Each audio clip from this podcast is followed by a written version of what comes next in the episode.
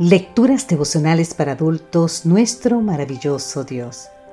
Cortesía del Departamento de Comunicaciones de la Iglesia Dentista del Séptimo Día Gascue en Santo Domingo, capital de la República Dominicana.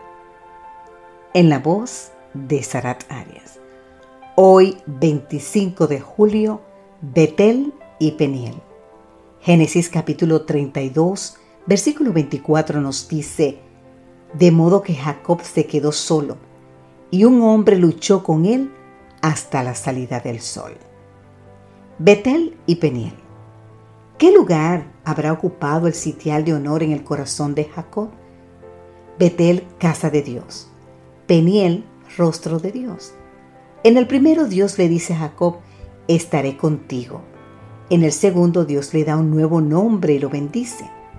En Betel, mientras huía de la ira de su hermano Esaú, Jacob creyó estar solo pero no estaba solo. En Peniel, el ángel de Dios luchó con él hasta el amanecer y lo golpeó en la coyuntura de su muslo y en la lucha del muslo de Jacob se descoyuntó. Y Jacob ya nunca fue el mismo. Betel y Peniel. ¿Qué lugar ganó finalmente su corazón? Con toda su familia iba Jacob de regreso a Canaán, cuando se enteró de que su hermano Esaú se aproximaba con 400 hombres. En un abrir y cerrar de ojos, su turbio pasado saltaba a su encuentro. Dice la escritura que Jacob tuvo gran temor y se angustió. Entonces oró, Dios de mi padre Abraham y Dios de mi padre Isaac. No merezco todas las misericordias y toda la verdad con que has tratado a tu siervo líbrame ahora de manos de mi hermano, de manos de Saúl. Por primera vez el suplantador se da cuenta de que su astucia de nada sirve. Por primera vez encontramos a Jacob buscando a Dios de todo corazón. No te dejaré, exclama, si no me bendices. Y cuando en respuesta a la pregunta del visitante celestial, Jacob da su nombre, se escucha la bendición que tanto anhela su alma. Ya no te llamarás Jacob, sino Israel, porque has luchado con Dios y con los hombres y has vencido. Te invito a leer más en el libro de Génesis, el capítulo 32.